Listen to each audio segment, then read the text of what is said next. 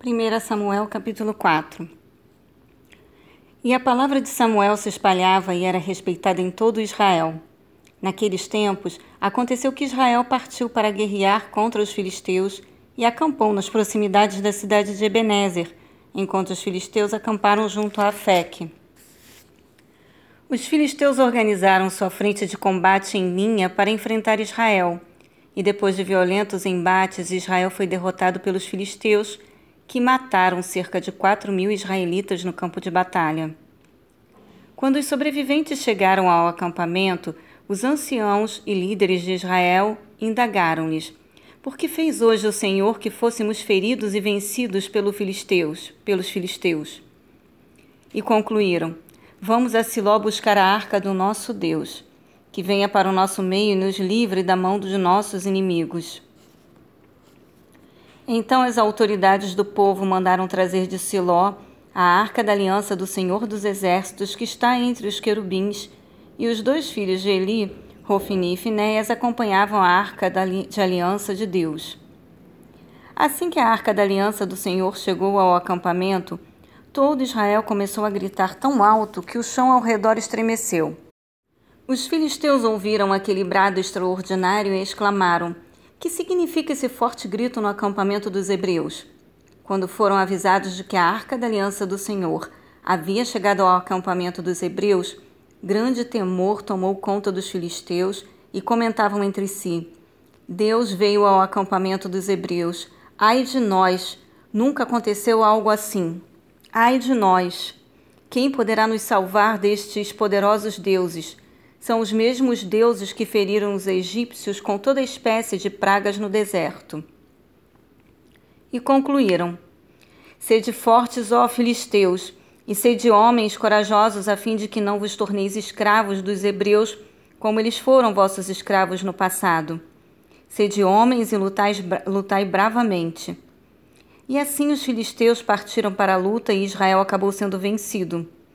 Cada israelita teve que fugir correndo para sua tenda. O massacre foi enorme e horrível. Israel perdeu 30 mil soldados a pé. Então os filisteus se apossaram da arca de Deus.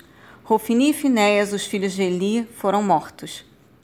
Naquele mesmo dia, um homem de Benjamim correu da frente da guerra até Siló, com as roupas rasgadas e terra na cabeça. Quando ele chegou, Eli estava sentado em sua cadeira ao lado da estrada. Estava muito angustiado, pois em seu coração temia pela arca de Deus. O homem entrou na cidade, contou tudo sobre a matança que ocorrera, e imediatamente a cidade inteira começou a gritar e se lamentar.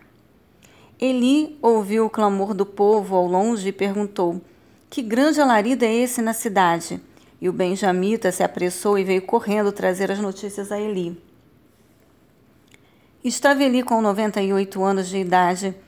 Seus olhos, já fracos, não se moviam mais e ele não conseguia mais enxergar. Assim que o encontrou, o mensageiro lhe disse: Estou chegando do campo de batalha. Consegui fugir das fileiras e hoje mesmo vim correndo de lá até aqui. Diante do que ele indagou-lhe: O que aconteceu, meu filho? E o homem lhe deu a notícia. Israel teve que fugir dos filisteus e terrível carnificina. Fomos derrotados e seus dois filhos, Rofini e Finéias, estão mortos. Além de tudo, os filisteus tomaram a arca de Deus. Assim que o mensageiro mencionou a arca de Deus, ele caiu da cadeira para trás, próximo do portão da cidade onde estava.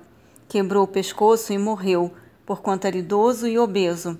Eli julgou e liderou o povo de Israel durante 40 anos. A nora de Eli, a esposa de Finéias, estava grávida e já quase na época de ter o bebê. Quando ela recebeu a notícia de que a arca de Deus havia sido tomada pelos filisteus e que o seu sogro e seu marido haviam morrido, começou a sentir fortes dores de parto e deu à luz. Ela estava morrendo, mas as mulheres que a ajudavam lhe rogaram Tenha coragem, anima-te, porque tiveste um filho. Ela, porém, nem conseguiu responder nem dar atenção.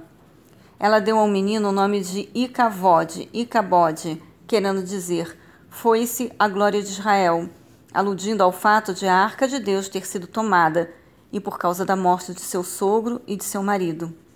E completou afirmando: A glória foi exilada de Israel, porque a arca de Deus nos foi tirada.